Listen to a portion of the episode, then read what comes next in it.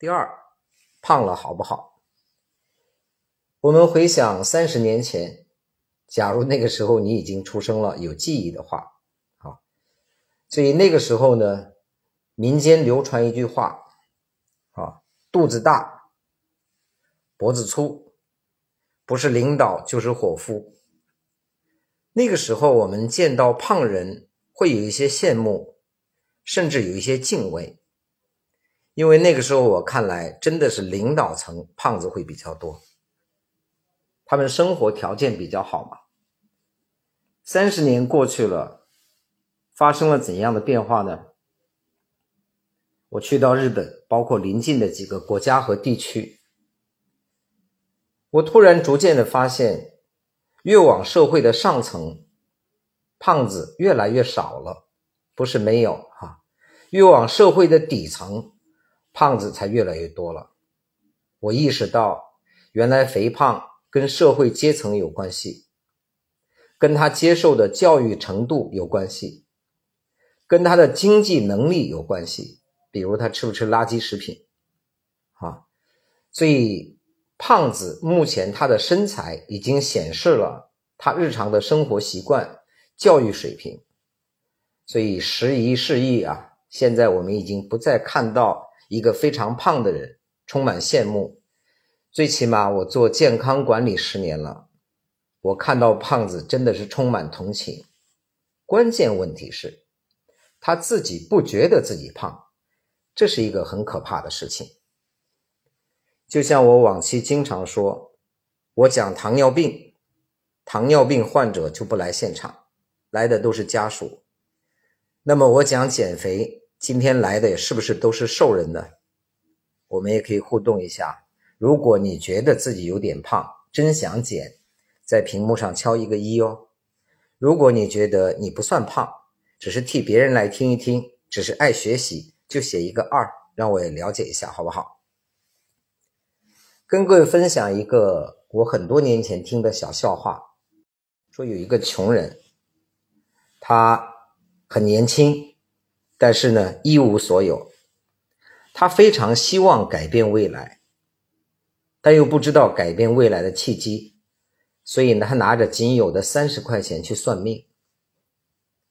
见到算命先生，他说：“你算命多少钱？”十块。他咬咬牙，拿出了三分之一的钱交给算命先生，说：“请你帮我算一下，五年以后我还穷不穷？”所以人穷不可怕，最重要的是要看到希望。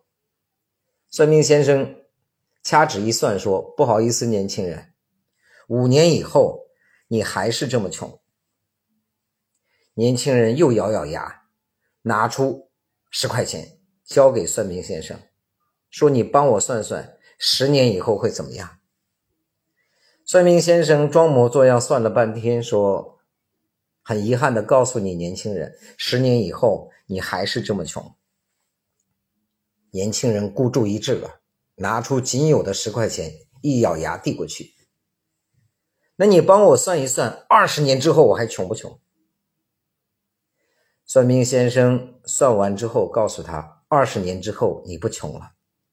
真的吗？他好兴奋，终于看到一线曙光。他说：二十年以后我为什么不穷了？算命先生说：“那个时候你已经穷习惯了。习惯你知道是多么可怕的一个力量。就像十年前我第一次听到别人说那个胖子，我问他们你们在说谁？他们捂着嘴笑着对我说：‘胡老师说的是你呀。’那一天我才惊觉到我胖了。所以胖了好不好？等一会儿我们跟病症结合在一起说。”但是最起码我们要了解，我们需不需要减肥？关于肥胖呢，有很多计算公式，这里我不想按照医学上的方法来说。第一个，目测一下自己，让别人说你算胖不算胖，这是第一种方法。你看看，不用计算，不用什么平方减、加减乘除啊，你让别人说说你算不算胖。呃，第二件事情呢，我们算一算重量，重量和胖还不完全相同。